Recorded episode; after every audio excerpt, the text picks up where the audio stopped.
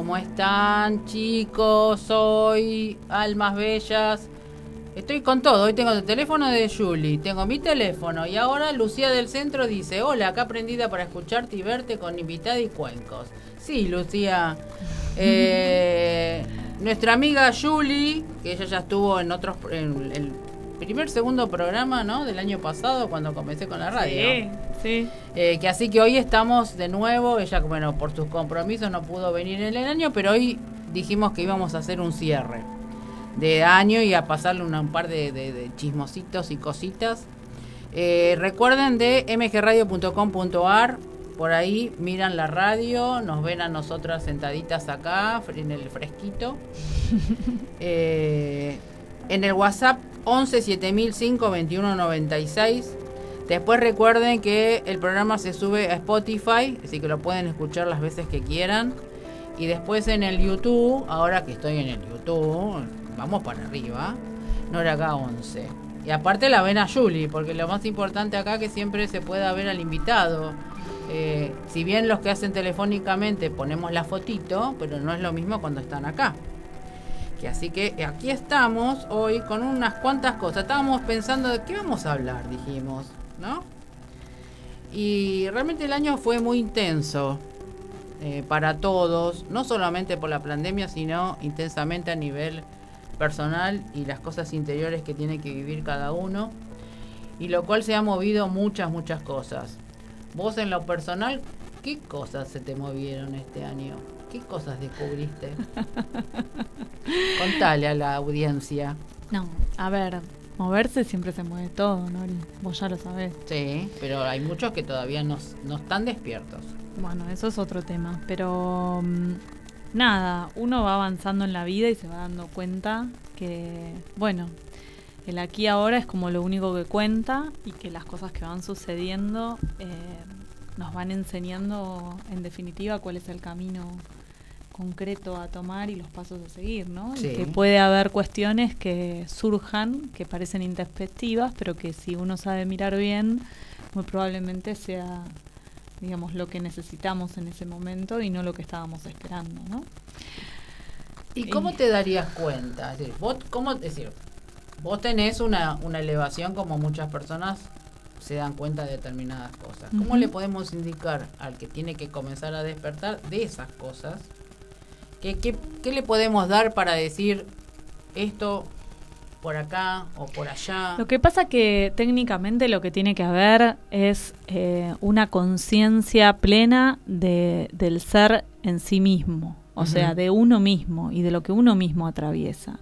Si uno no puede empezar por ahí, no puede seguir avanzar, digamos, en algún punto, ¿no? Digo, si no hay un autoconocimiento profundo de lo bueno y de lo malo, porque no son siempre cosas positivas las que tenemos para hablar de uno mismo, por más elevados que seamos o por más iluminados que podamos estar. Siempre hay eh, conductas para corregir, cuestiones para trabajar, ¿no? Creo que justamente las personas que por ahí más elevación puedan tener, claramente a mí todavía me falta, yo, sabes que yo siempre digo, siempre me tiro a, menos, no falta. pero lo que digo es que para, para esas personas que realmente se sienten elevadas o son elevadas, creo que la clave está justamente en la autoobservación, ¿no? y, el poder hacer ese ejercicio donde puedan pensar acerca de hechos que han sucedido y, y reflexionar acerca de eso, ¿no? Porque creo que la mayor eh, humildad está en poder reconocer los propios errores.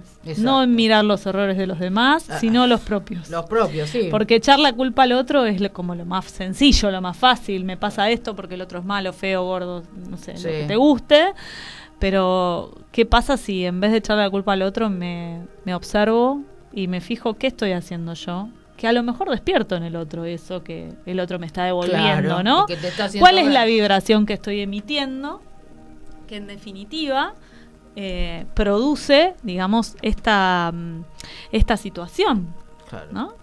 Porque, bueno, nosotros somos netamente vibración, sí, ¿no? Y emitimos una frecuencia que, y la Tierra también emite una frecuencia, las plantas emiten una frecuencia y un sonido, y todo eso nos va, digamos, eh, marcando nuestro campo energético, nuestra aura es muy grande, y digamos, en general, en el día, estamos, nos vamos como que vamos tomando parte de la vibración energética de los demás. Por eso hay días que nos sentimos como muy pesados o estuvimos en ambientes densos. densos o hostiles o bueno, nada, dependiendo de dónde hayamos estado, es lo que lo que también nos devuelve, digamos, al final del día la, la cuenta, ¿no? Digo, ¿dónde estamos parados?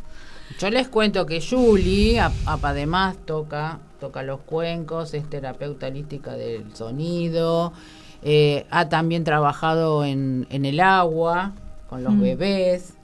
Eh, es, es, múltiple. Cocina, hace cosas ricas, es abogada, es mamá, es esposa. Eh, ¿Qué es lo que no haces? Porque no hay imposibles, Nora. Cada que, lo la, que la llamo, estoy haciendo tal cosa, estoy haciendo lo otro, sobre todo la cocina, ¿no? Cocina muy bien aparte. Es múltiple, es multiuso. Buah.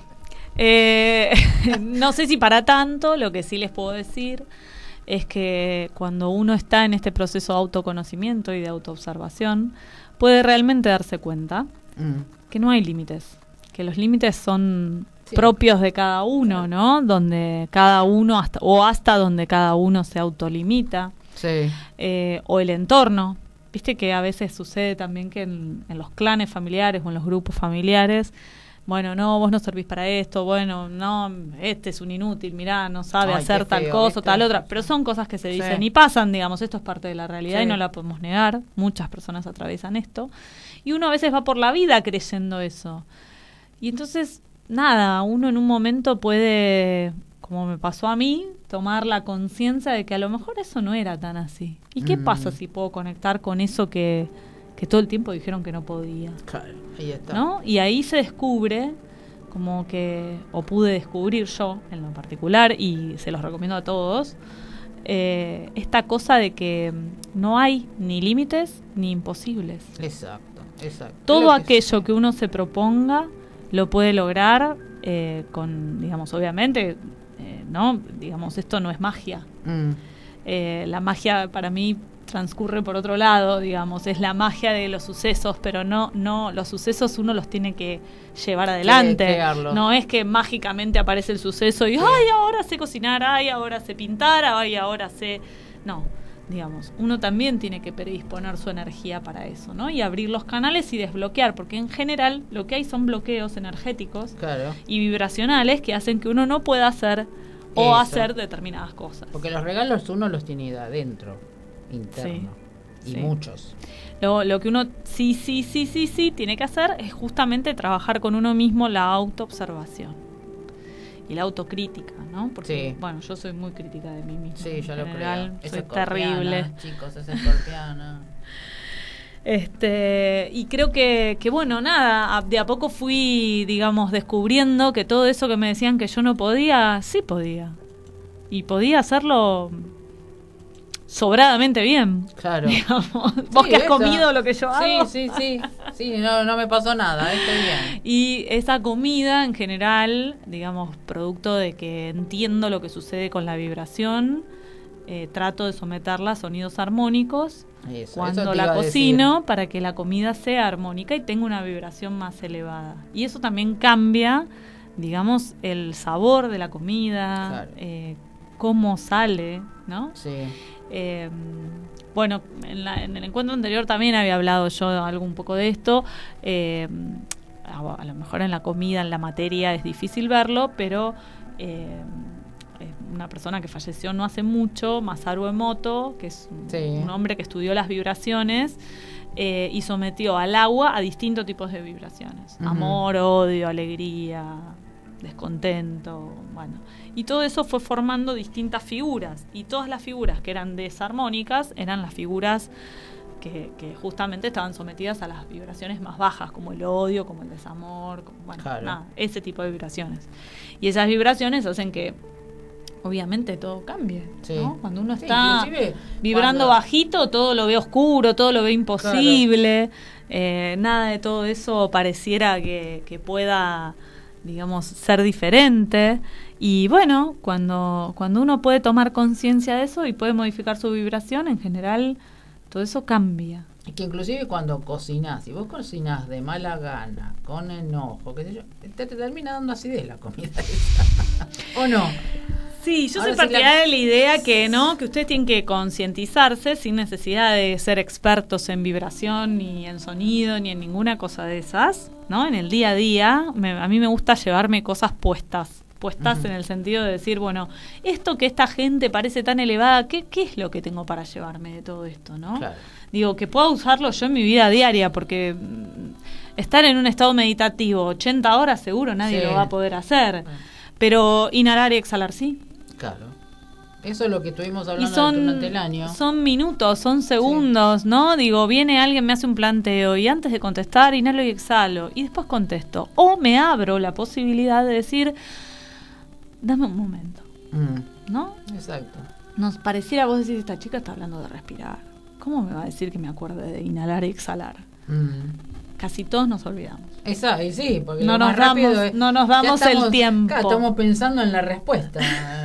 Claro, pero no hay que no hay que responder para contestar al otro lo que el otro te está diciendo, sino para entender, primero hay que entender qué me dijo para poder después dar una respuesta que sea más acorde. Y para eso necesitamos abrir el espacio de tiempo, que es ínfimo. Inhalar y exhalar es ínfimo, no se necesitan... ¿Cuántas evitarían con eso? Muchas.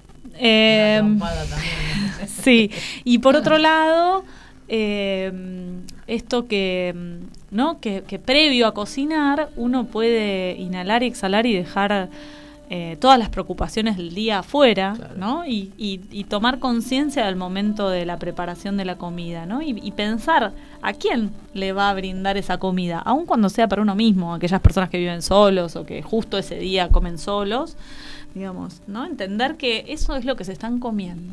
Exacto. y ahora que dijiste soledad, ¿en qué lo encerrarías la palabra soledad? Porque la gente habla, ay, estoy solo y no tengo a nadie y no sé qué hacer. y ¿Cómo cómo le darías un círculo cerrado a la soledad? Para mí la soledad no existe. Perfecto. Nosotros nos tenemos a nosotros mismos. Si el ser humano en general pudiera entender que nos tenemos a nosotros mismos y que somos todos seres muy valiosos y que estamos en esta tierra porque eh, tenemos algo que, cumplir. ¿sí? Y uno dice, va, ¿qué va a ser? ¿Qué voy a tener que cumplir? ¿no? Pero no importa, por más chiquita que sea nuestra tarea, en este metro cuadrado que nosotros transitamos, podemos marcar la diferencia. Depende de cómo lo quieras vivir. Claro. Yo soy una persona, bueno, vos sabés, ahora que soy en general, digamos, de estar siempre con, rodeada de muchas personas pero fundamentalmente y en primer lugar siempre estoy conmigo misma. Claro, es lo, principal. Eso lo aprendí hace mucho tiempo cuando eh, me recibí de abogada y me hice un viaje de 45 días sola a Europa, de mochilera, mm. sola, absolutamente sola. Y entonces hice como un medio como un retiro de silencio, porque todas las cosas que yo iba viendo y haciendo, si bien iba conociendo gente en el mundo, incluso argentinos, y, se generaron lindos contactos y lindas cosas. Lo cierto es que en el 80% del tiempo estaba conmigo misma. Claro. ¿no? Y tenía que autocuidarme también, porque tenía que ver a quién le decía qué, mm. porque no todo el mundo que vos te encontrás en el mundo. Sí, son. Eh, hay que cuidarse, ¿no? Cuando uno está solo, hay que cuidarse como en cualquier parte, digamos. No, no necesitas irte a Europa para autocuidarte. Digo, salís a la calle, no puedes estar hablando con medio planeta. Pero bueno, digamos, había que, que, que tomar conciencia de eso y estar, ¿no? En silencio. Y yo pasaba muchas horas en silencio y cuando tenía que volver a iniciar el diálogo, porque por ahí me encontraba que íbamos a comer en el hostel donde estaba parando y había otras personas con las que obviamente te sentas en la misma mesa, algo vas a interactuar. Me costaba reiniciar el diálogo porque había estado tanto tiempo en silencio que no sabía qué hablar o cómo hablar. Sí. Entonces, para mí es fundamental. Para mí la soledad no existe. Es con el prisma en que miramos las cosas y dónde nos paramos, ¿no? Digo, si me quiero parar en esta cosa de estoy solo, no puedo, no sé qué, no sé cuánto, ¿no? Y el lamento, la victimización, bueno, eso da como resultado.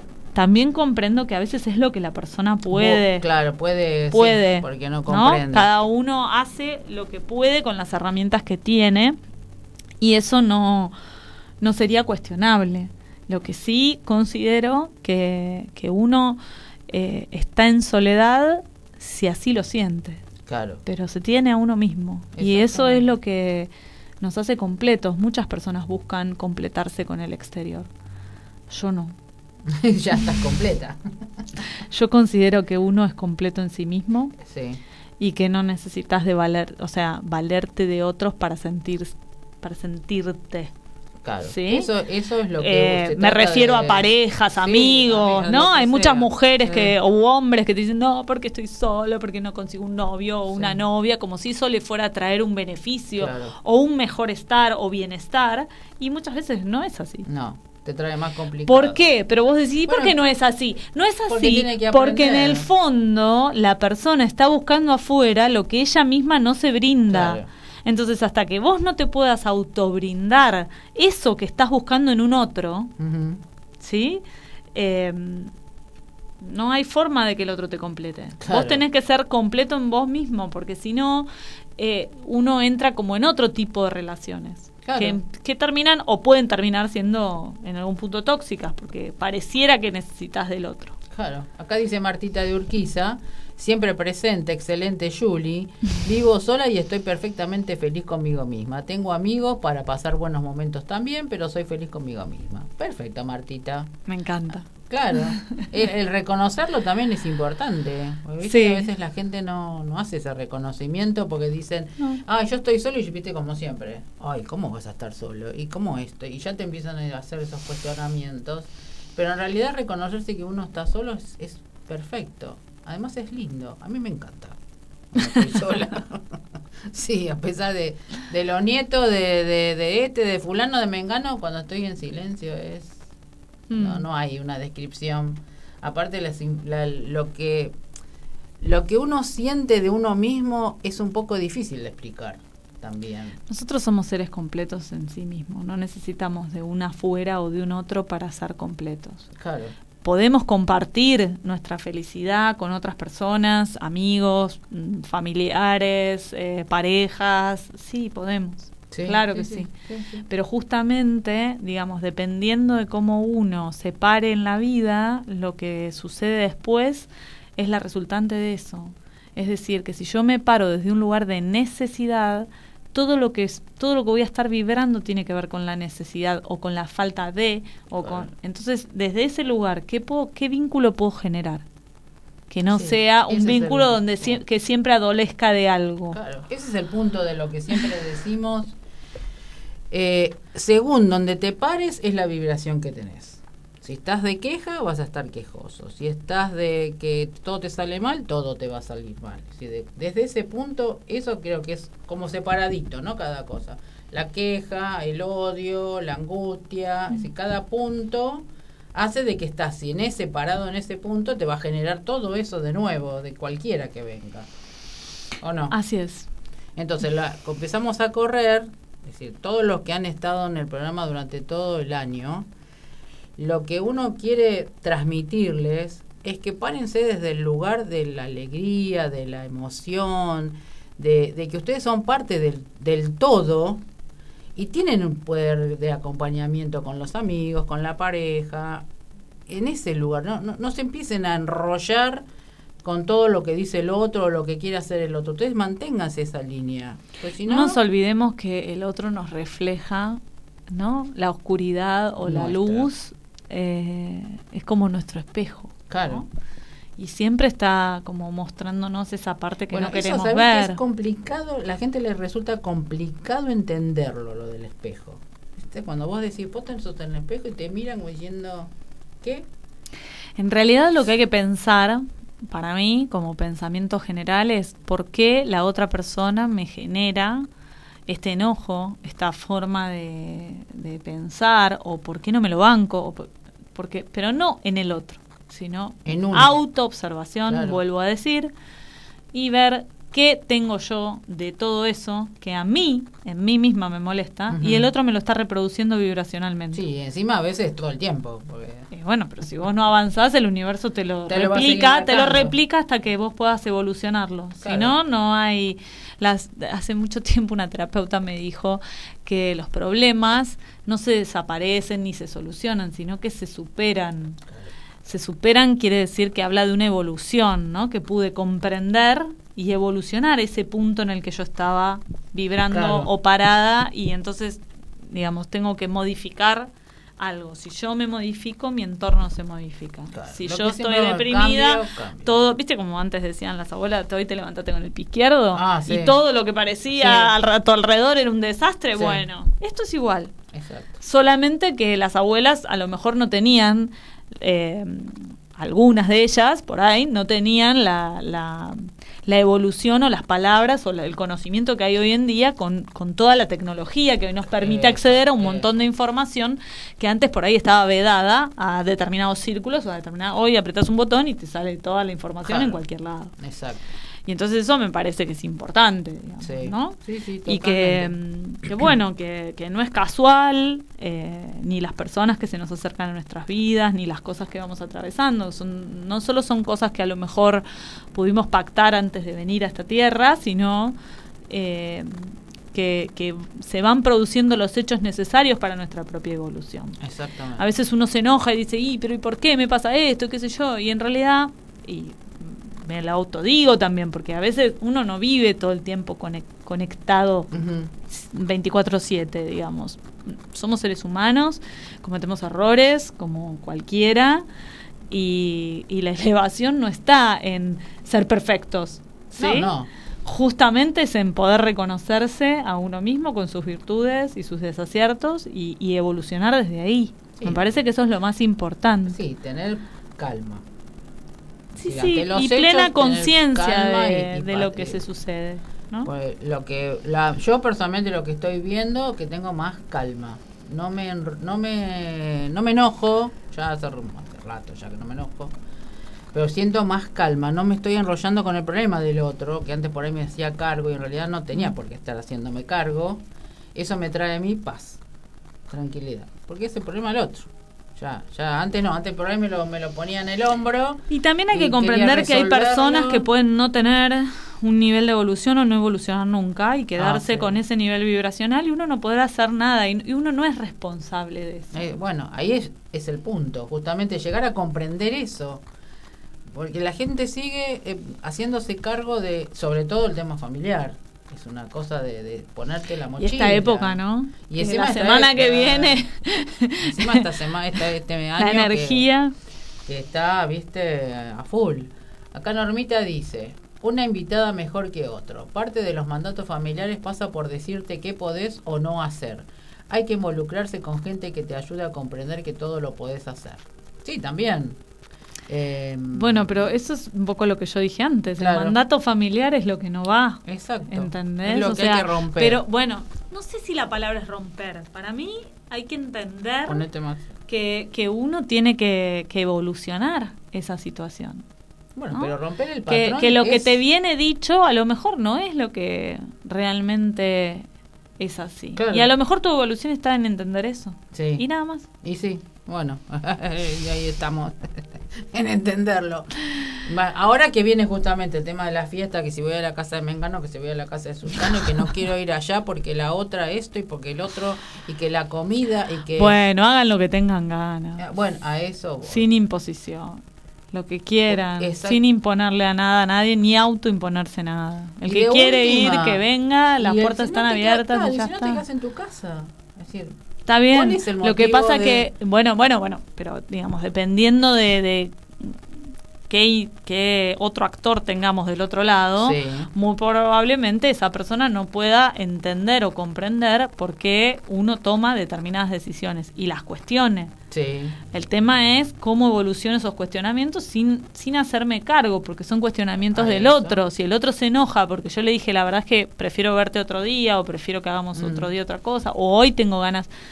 Uno a veces no se escucha. sí.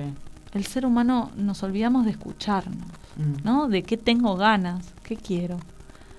¿Viste como cuando los chicos piensan y dicen, Sí. bueno, quiero mm, quiero comer Sí. hoy, no sé, fideo con manteca, Mm. qué sé yo, por decir algo. Sí. Bueno, y a lo mejor es eso lo que el cuerpo necesita y por eso, digamos, pero ¿Cuántas veces te escuchas lo que verdaderamente querés? Bueno, yo hace rato me escucho bastante, te digo.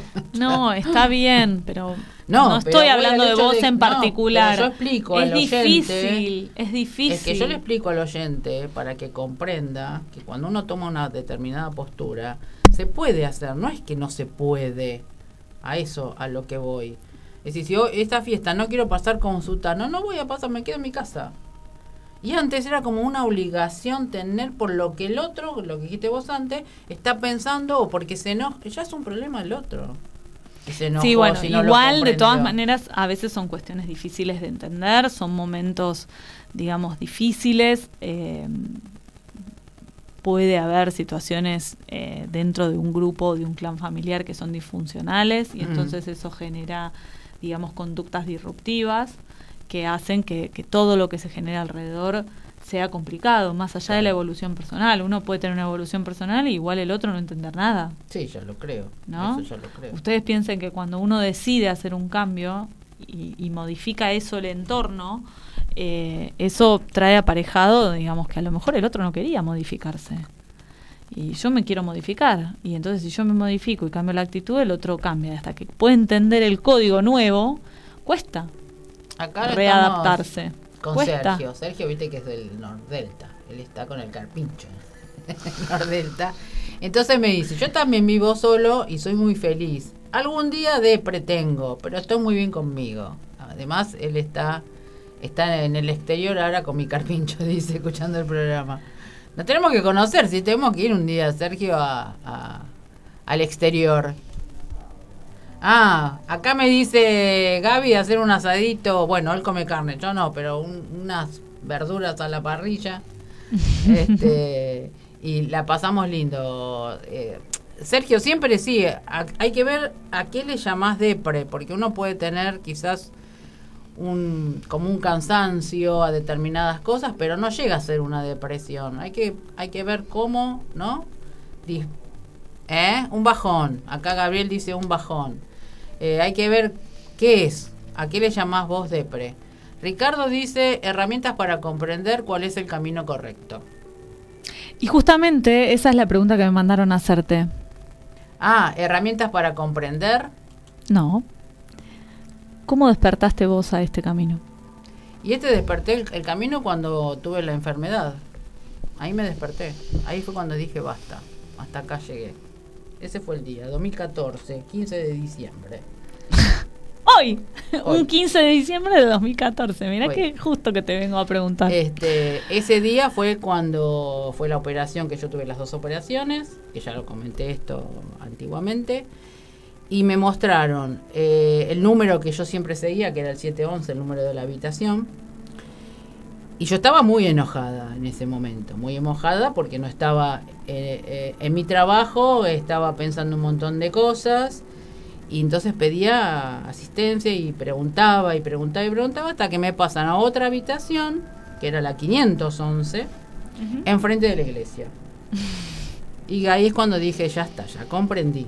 Igualmente no dejaba de estar enojada, porque me terminan de operar el día de mi cumpleaños. Así que estuve en el hospital sola en el cumpleaños, porque obviamente todo el mundo trabajaba, seguían haciendo sus cosas y yo estaba sola. ¿Fecha?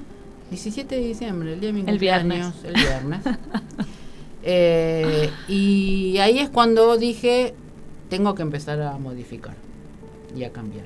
Y ahí es cuando comencé a, escuchar y a observar. Y ahí se empezó a hacer muchos cambios, pero muchos. Eh, basta de apegos. Dije, voy a empezar a mirar lo mío, a hacer más las meditaciones, a, leer más. Es decir, fue todo así muy como, muy loco, muy rápido todo. Y, y sentí muchas cosas que quizás las sentía pero no las escuchaba. Y ahí es cuando comencé con todo, con todo esto. Después, bueno, con, con Roberto, que, que él nos enseñó muchas cosas y las meditaciones y lo que él hablaba en su comienzo no lo entendía, después lo empecé a, comprender y ahí es como apareció todo lo demás, porque fue toda una, cadena de cosas. Y para mí es eh, muy, muy importante, muy importante. Y me vas a hacer emocionar.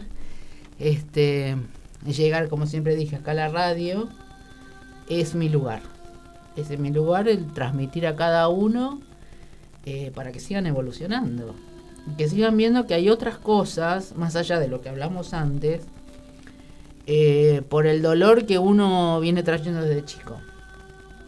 A mí se me trascendió un montón de cosas después de eso, el, perdón sobre el abuso, el soltar sobre lo que era mi madre, em, la pareja que no tiene una evolución y me enseñó a justamente trascender los enojos que me, que me sigue dando, no enojos que me sigue dando, sino los enojos que me hacía y que él no se hacía cargo de nada y que no sé si algún día lo hará porque ya es su proceso.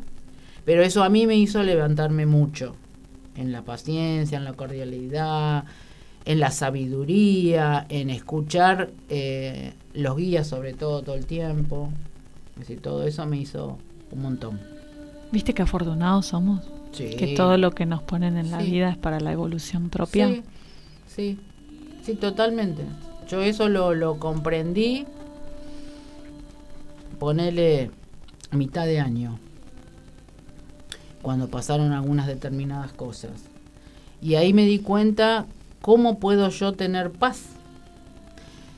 La semana pasada, como yo te comenté a vos, eh, me robaron el auto, se me quemó el aire acondicionado, tuve unas pequeñas inconvenientes en el edificio. Eh, las pruebitas, las pruebitas. Claro, y ahí es cuando me di cuenta de la paz que tenía internamente. Dije, el auto lo robaron y bueno, algún día compraré otro, no me hago problema. Eh, se quemó el aire acondicionado y bueno, buscaremos. Y apareció, justo ese día estaba Silvia acá, el día que se me quemó el aire. Y me dice, tengo una amiga que vende un aire.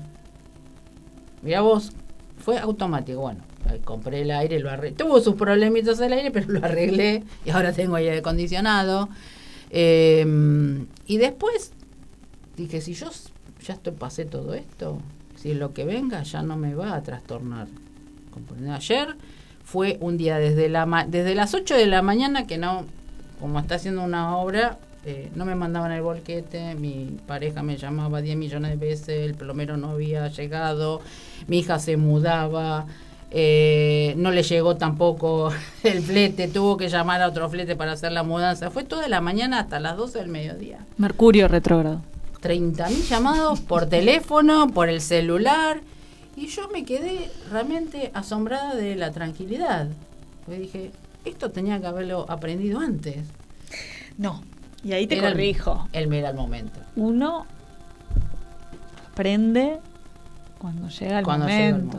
No hay ni antes ni después, lo sabes cuando lo necesitas saber o llega aquella cuestión que estábamos esperando cuando tiene que llegar. Exacto no cuando yo quiero. Eh, bueno, sí, eso bueno, eso lo aprendí, eso lo aprendí eh, y lo sigo aprendiendo y lo sigo este, poniendo y usando porque sé que van a venir muchísimas cosas mejores, pero porque yo estoy preparada también para eso y como uno también co-crea eso. Vos que decías de el mapa de los sueños, ¿es, no? Sí. Bueno, eh, co-crear y lo que me está pasando es que cada cosa que estoy haciendo yo ya la viví, como cosas que ya están, es decir, que ya estoy como en el camino, digamos. No hay ninguna cosita, un gesto, una cualquier cosita como que ya lo hice. Entonces quiere decir que estoy por el buen camino. Me estoy portando bien. eh, y es... Eh,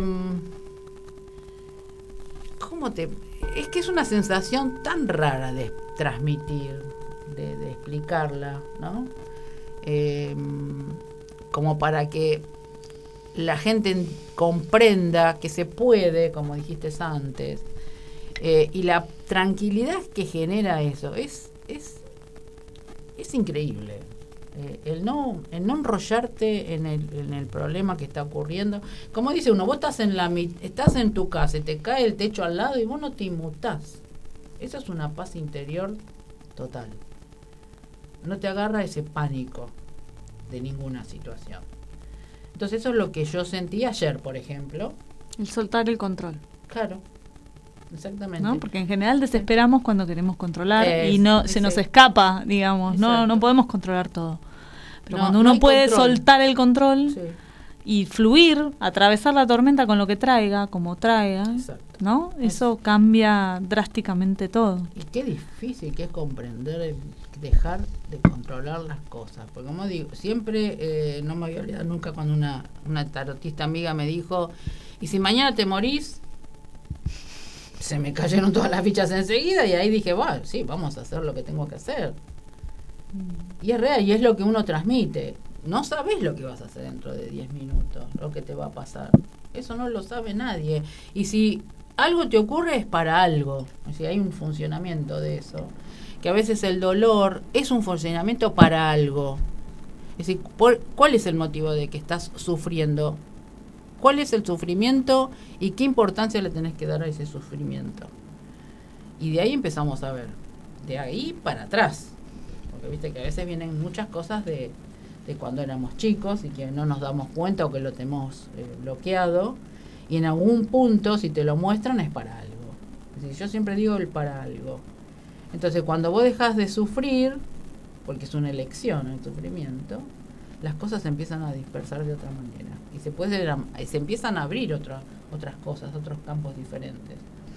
Y estamos además en ese proceso porque la energía está muy fuerte justamente para eso.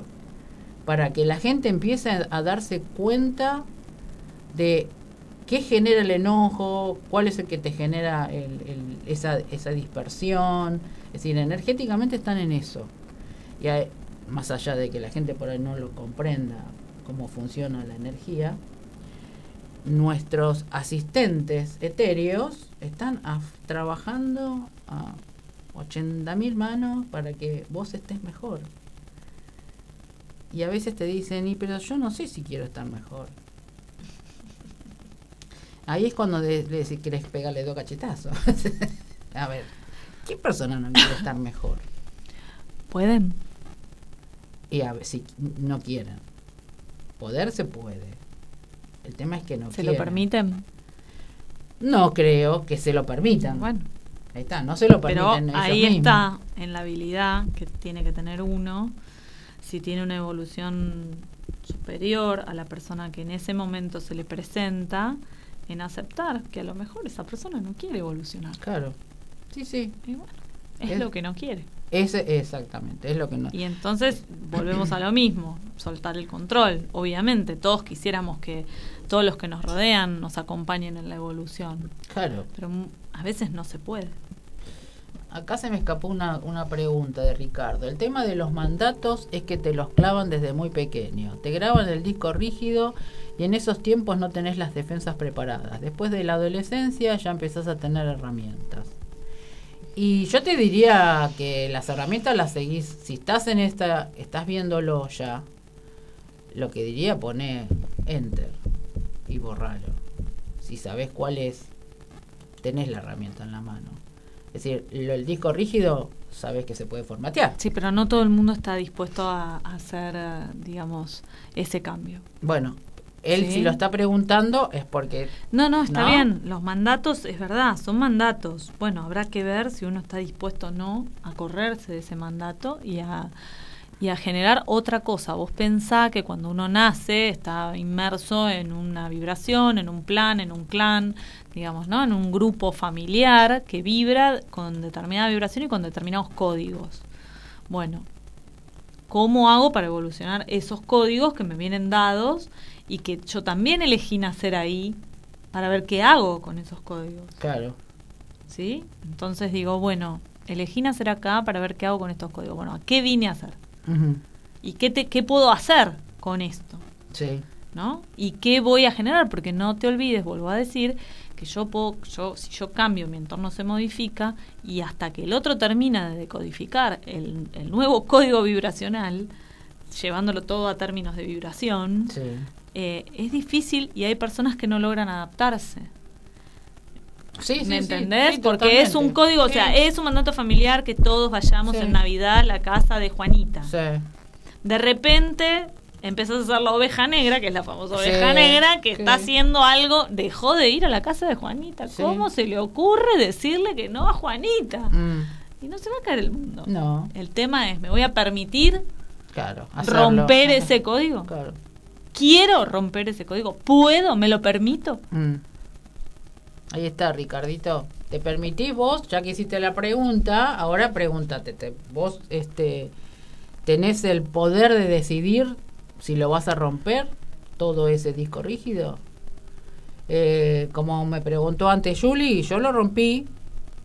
Si bien, eh, digamos, para ser más clara, siempre me consideré la oveja negra,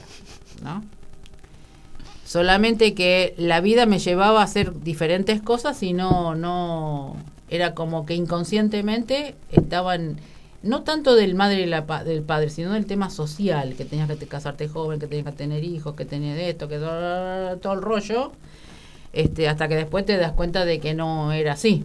Entonces, bueno, ya se rompió el patrón. Es decir, yo ya lo venía desde chiquita. Y ahora eh, ya también. Ya rompo cualquiera. ya no respeto nada. Mientras que yo esté contenta y esté feliz y los de a mi alrededor están contentos y felices. Mirá vos lo que pasó. Eh, la semana pasada o la anterior que vino Silvia, ah, el 8 de diciembre. Este digo, bueno, voy a vamos a tomar algo que yo generalmente no tengo tiempos para tomar algo, decirme me, me distraigo. Entonces nos fuimos con Silvia en la moto. Entonces cuando llego, este, llegué tarde, ese día llegué tarde, eh, mi hijo, mi hijo me dice, ¿dónde estuviste? Le digo, con Silvia, me fui en la moto. Ah, ¿cómo en la moto? me causó gracia, me causó mucha gracia cómo lo dijo. Eh, ellos no me cuestionan nada, al contrario, pero fue muy loco escuchar de tu hijo que te diga, ¿cómo en la moto? Mira. Se lo dice a mi hija y mi hijo, ah, bueno. pues". Entonces estaba, este, estaban todos, eh, es que mamá ya, ya, ya voló, ya está volando. Es decir, eh, los permisos ya me los tengo que dar a mí misma de ir a tomar algo en una moto, que nunca me subo a una, creo que es la segunda vez que me subí a una moto, eh, y hacer algo diferente. Y eh, también fue algo muy indescriptible sentir esa sensación. Entonces siempre cuando hablo con alguien digo, tenés que hacerlo, porque vos no sabés. Eh, les digo más, estoy frustrada porque no me puedo hacer el tatuaje. que me tengo que hacer el tatuaje y me frustré. Que no me lo puedo hacer porque se me fue el tatuador. Tengo que buscar otro. Es decir, determinadas cosas que nunca me las permití. Bueno, Entonces estamos en el camino correcto. Seguir evolucionando, seguir haciendo lo que uno le gusta. Eh, no sé si, pues si me vas a preguntar, ¿tengo limitaciones? Quizás creo que la mayoría es tener su trabajo, ¿no? Por eso hasta al- algún momento también me voy a desprender. Pero por ahora sigo trabajando, sigo... Pero a su vez hago lo que me gusta. ¿Y qué es esto? es que el equilibrio entre el karma y el dharma tiene que ver con eso. ¿no? Claro, claro. Digamos, Exactamente. Con poder, digamos, equilibrar, hacer aquello que necesitamos para poder hacer aquello que queremos. Exactamente. Porque a veces, eh, eh, el otro día estaba escuchando un- un- una persona por el tema económico y yo decía, ¿hasta qué punto es necesario tanto dinero si no tenés una paz interior? Es decir, el dinero ayuda, ¿no? Pero ¿hasta qué punto te ayuda? Vuelvo a decirte, Nora, tiene Mm. que ver con el control, tiene que ver con Claro. eh, esta cosa de eh, dónde y con qué quiero vibrar. Eh, más allá de lo que ayuda, digamos, ayuda a no tener una preocupación de si tienes que pagar algo, pero Sí. ayuda a qué el dinero, Sí. a qué otra cosa te ayuda. No, es únicamente eso. Decirte, bueno, darte un gusto, Bueno, pero más que bueno eso... entonces, Ay, ¿qué tenés que hacer? Vibrar en abundancia. Ah, claro, sí, sí, bueno, sí. pero cuesta. Sí, sí, sí, sí. Cuesta, ¿no? Porque si uno está todo el día, me falta, me falta, me falta, me Ah, falta, me adolece, me adolece, me adolece, no sí. llego, no llego, no llego, pareciera como que las cuentas se abultan, se agolpan, Sí. ¿no? Hay muchos ejercicios Para que tienen que ver con eso. Eh, el que no miró o leyó El Secreto es, parte fuerte, del ejercicio. A mí me pasó algo re loco. Yo estaba leyendo ese libro y me subo un taxi y el taxista me empieza a hablar de eso. y del cheque en blanco y eso y Sí. lo otro. Y yo eh, estaba como recién comenzando con, con el estudio sola, digamos. Había dejado de trabajar en relación de dependencia y digamos, todo eso es una rueda, ¿no? Eh, tarda un tiempo hasta que Hasta el llega. estudio genera Claro. eh, de manera tal que todos los meses uno tenga un flujo mínimo para poder sostener y subsistir y demás. Sí. Pero eso nos pasa a todos en cualquier emprendimiento que uno tenga, ¿no? No es magia, digamos, que de un día para el otro sale, o sea, por eso digo, hay que poner de uno. Sí. Bueno, y el señor me habló, me habló, me habló, me explicó, me explicó todo lo que él había hecho con eso y yo me reía porque, bueno, yo estaba leyendo justamente el libro y de repente el universo me lo puso al señor, Para, digamos, con el ejemplo en vivo y en directo, ¿no? Claro. Bueno, al tiempo me bajé el taxi donde iba yo, qué sé yo, chao, hasta luego, gracias, cha, cha, cha, cha, y al tiempo me lo vuelvo a, me lo vuelvo a- ¿Al mismo? Te lo volvieron a mandar. Bueno, pero hasta que yo no pude, no lo puedo explicar a nivel físico, no sé cómo Sí, no, sí, no sé, explicártelo, no, sí, es no, racional, no es algo que yo te pueda decir, haces A más B y te da C. ¿entendés? O sea, es algo que eh, es como un clic que se te produce adentro y que eso genera después que en el aquí y ahora todo lo que lo que está pasando no sea eh, digamos eh, la falta de y puedas vivir en la abundancia. Dice, no me quiero vacunar, trato de no enfocarle la atención a eso, pero en el fondo tengo miedo que me obliguen a vacunarme. Uy, Tu opinión. Se me, me- Voy se a- me- mi op- se yo- me mezclan las cuestiones Sí. jurídicas con, Con esto. a ver, em, la vacunación no es obligatoria. Y eso está eh, especificado en todos lados. Em, yo tuve COVID. O por lo menos esos fueron los resultados que arrojaron Bueno. cuando me hicieron el hisopado. Fui la única dentro de mi grupo más familiar más pequeño que lo tuvo. A pesar de haber estado en contacto estrecho con mis hijos y mi esposo 48 horas antes, que son las, las horas críticas, digamos, para una vez que se te declara, ¿no? Para atrás, conforme los protocolos estoy hablando. La realidad es que eh, qué bueno que salga este tema. Sí, porque quiero decir de- algo de- que Sí, sí, sí. eh, el código, pues si no después me- el programa me lo... Eh, El bicho, el pinchazo, decir. No, no, no. No, es que no voy a decir nada fuera de lugar. Dale. No, no, No, ni siquiera lo voy a decirlo, mencionar. O sea, em, es una enfermedad como cualquier otra. Sí. eh, que puede tener o no mayor o menor implicancia de acuerdo a también cómo uno lo atraviese. Tiene un gran eh, contenido emocional, sin nombrar, puedo hablar. Sí. Sí, tiene un gran contenido emocional. eh, entonces es muy necesario que en el momento, esto es como cuando te dicen que tenés, por ejemplo, un cáncer. Claro. Y de repente vos no lo sabías, pero el día que te dicen tenés cáncer, Uy, es terrible.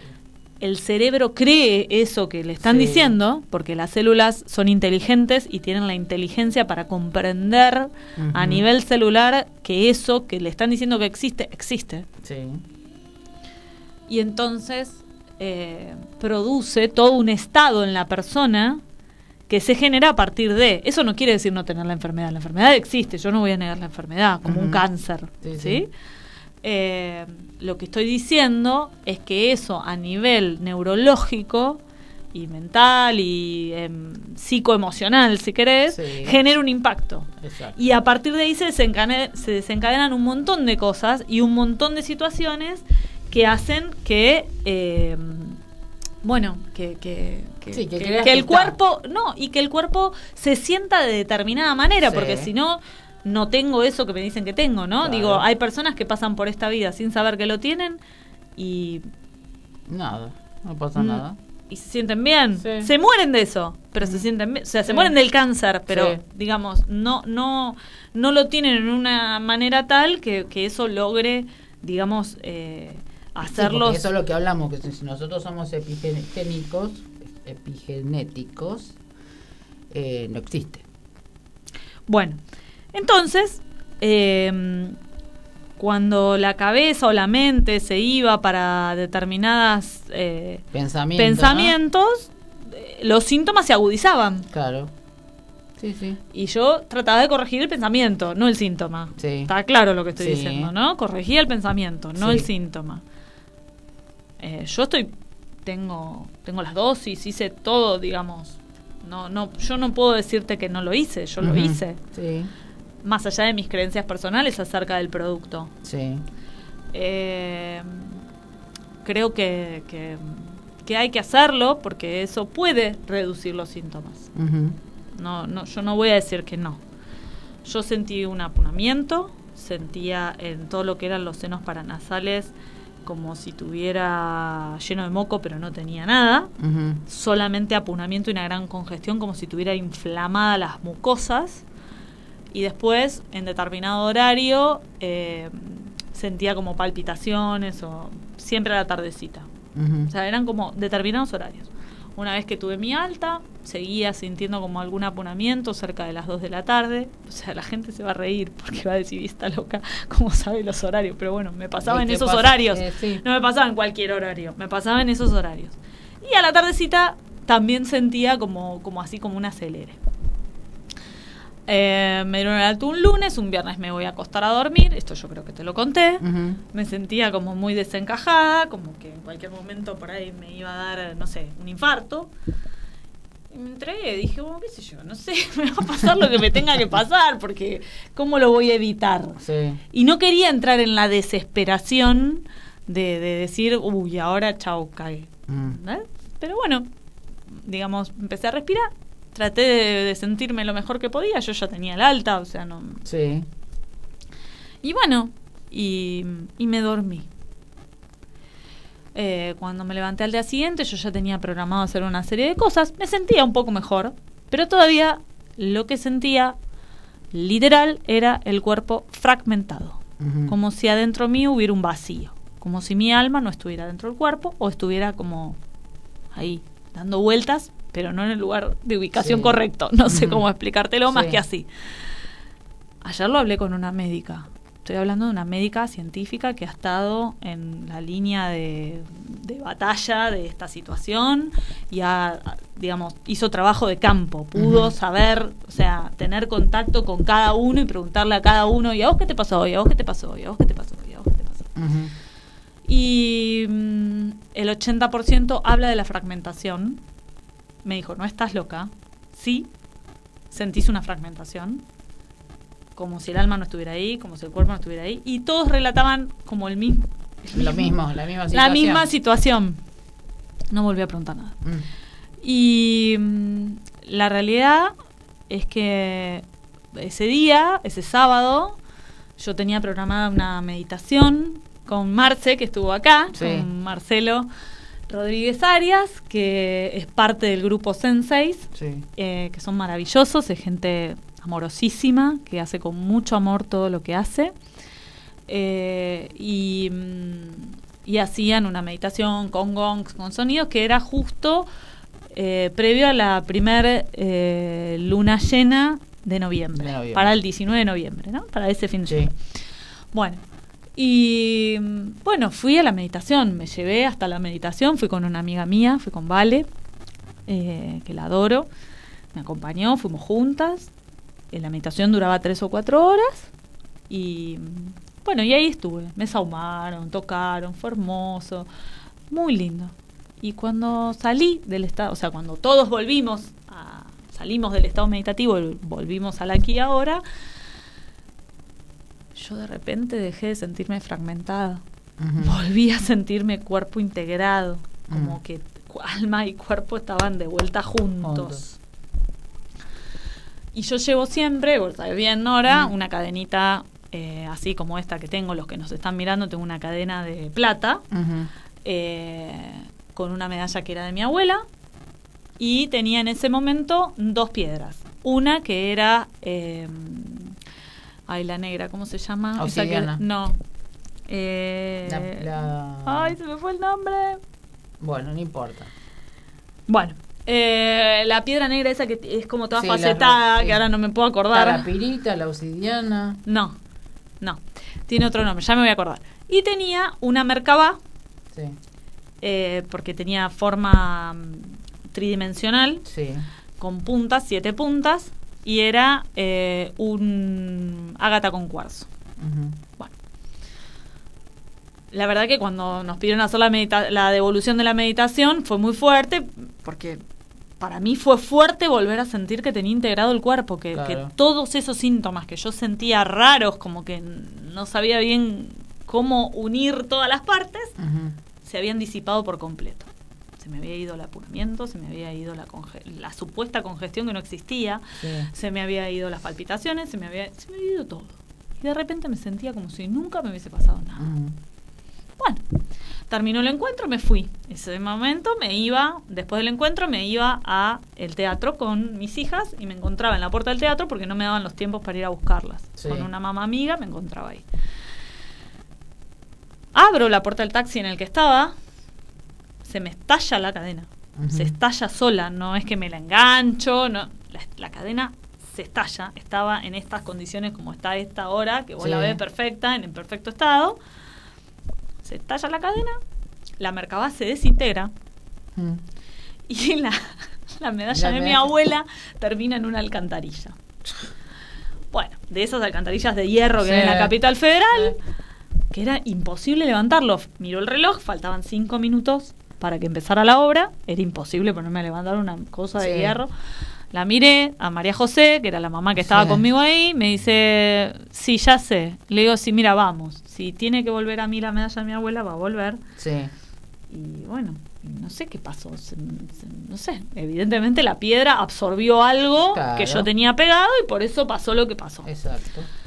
Eh, bueno, fuimos al teatro, estuvimos en la función, salimos, volvimos a la alcantarilla a ver si estaba ahí, la miramos con el celu, estaba ahí. Me dice, bueno, vamos a buscar el auto, ponemos el auto adelante para que no nos atropellen, pero estábamos en la calle, pleno Cabildo, estaba en el auditorio de Belgrano, Cabildo y Federico Lacroce, o sea, buah, por ahí, mm. eh, Redondo, no sé qué. Paramos, vamos a buscar el auto, cuando estábamos dando la vuelta, María José me dice, bueno, igual no te preocupes, porque seguro va a aparecer alguien que nos va a ayudar a levantar esto. Yo le dije, bueno, igual hay que hacer palanca con algo, porque si no aparece nadie, eso no lo vamos a poder levantar, porque realmente es de hierro muy pesado, mm. muy grueso, vos sabés de, las, Paramos, cerramos todo el auto, dejamos la nena dentro del auto y yo estaba con el coso apuntando al coso de hierro para hacer la palanca y levantar y meter la mano y sacar la medalla que estaba ahí de mi abuela. No, no llego a meter el coso para levantar, que para al costado dos muchachos adentro de un Audi. Digo Audi porque miré el auto, porque hasta me llamó la atención el auto. Eran dos chicos jóvenes, deberían tener veintipico de años. Yo soy bastante más vieja ahora. Ay, bueno. entonces, grita desde la ventana, dejen todo, yo ahora lo hago, chicas paren. Mm. Se baja del auto, el amigo estaciona como en Ochava para, para poder esperarlo. Y él levantó la pesada. La, mm, la cosa de hierro, como si yo levanto un papel del piso. Claro. Hizo así. Me dijo, sácala. Metí la mano y le dije, gracias, te agradezco mucho. No hay por qué. Tiró de, y se fue. de vuelta la cosa, se subió al auto y desapareció. Bueno. Y yo me subí al auto y me volví contenta con la medalla de mi abuela. Le conté después a mi mamá y mi mamá dijo, bueno, evidentemente la abuela todavía no te tenía que dejar, por eso pudiste recuperar la medalla. Pero esas cosas pasan. Los mandan, los mandan, los mandan, sí, los mandan. No, no digo que no. Lo que digo es, a mí nadie me obliga o no me obliga a hacer algo que yo quiero o no quiero. El miedo es una de las bases de esta enfermedad. Sí, de la enfermedad. Y entonces los pensamientos que tengo alrededor de eso es, alguien te está llamando. Eh, y es eh, una de las, de las bases como importantes y fundamentales en las que no hay que entrar. El miedo paraliza y paraliza con esta enfermedad y con cualquier enfermedad. Entonces, si me preguntas, te digo, no, miedo no hay que tener. Hay que hacer como un mix entre una entrega y una conciencia plena de hacia dónde quiero dirigir los pensamientos y qué quiero pensar. Porque eso crea la realidad que tengo. Más allá de circunstancias que yo no podía controlar que era el apunamiento, era algo que sentía. Y bueno, y esta médica con la que hablé ayer, lo que me decía era que muchos hablaban de esto de la fragmentación y ya se termina el programa, me está jodiendo. bueno, y hablaban de esto de la fragmentación y eh, bueno, que hay estudios que como que, que, una de las incidencias que tiene es a nivel neurológico que está vinculado con esto, con el miedo, con los pensamientos, con, con algunas cuestiones que tienen que ver con esto. Eh, eh, cuando estuvo, cuando habló Edgar, Edgar dijo exactamente lo mismo, es el, el bicho del miedo, eso es lo que genera miedo, pero en realidad nada. Pero bueno, cada uno tiene su pensamiento y el programa se fue, como siempre, volando no pudimos hacer un pomo. Eh, les dejo el día 21 de diciembre, tienen que recuerden de escribir los 21 deseos. Los que hicieron el año pasado, que escucharon el programa y los escribieron, sáquenlo de donde los tenían, fíjense en lo que, las cosas que se cumplieron. Y este hagan lo mismo, vuelvan a escribir todo de nuevo, alguna cosa nueva o lo que sea, porque este año es más fuerte todavía el 21 las energías cada vez más. Estamos ascendiendo a quinta full, full, full. Algunos dicen que no diga full, full, pero es una palabra tan, ¿no? Eh, chicos, recuerden que nosotros podemos, nosotros somos eh, dioses, porque lo tenemos adentro y como dijo Julie, somos fractales de todo eh, el universo ella les va dejando este, este sonidito para que ustedes eh, mediten, observen, escuchan, comprendan que todo se puede. Nadie te puede decir que no. Y la semana que viene, le agradezco a Julie. Queríamos decirle un montón de cosas, un montón de tips y cosas que al final no, no, les pudimos este, transmitir eh, para el cierre del año. Eh, la semana que viene viene Guido Flores que es un, eh, él trabaja con magnetos y va a traer sobre el tema ceolita, que es un producto o es un químico, no sé muy bien, por eso lo va a, a, explicar, que saca los metales pesados del cuerpo. Julie, como siempre, gracias por estar. pronto. Eh, gracias por, por, por toda la información Gracias por hacerme llorar también. Eh, y a todos, a todos, a todos, eh, como siempre digo con cuando terminamos el programa, os amo. Julie, os amo. Yo también te amo. Nos amamos todos y vamos a ser mucho más felices o alegres o, o de diferentes maneras. Nos vemos el programa que viene y con este sonido los dejamos.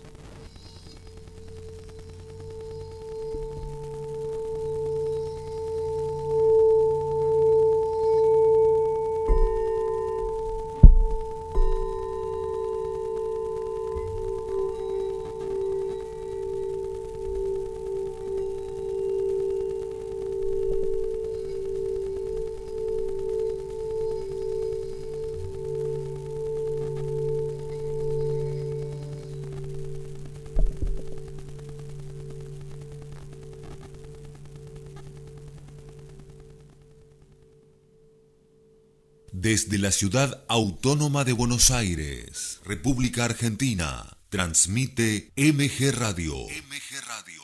MG Radio. www.mgradio.com.ar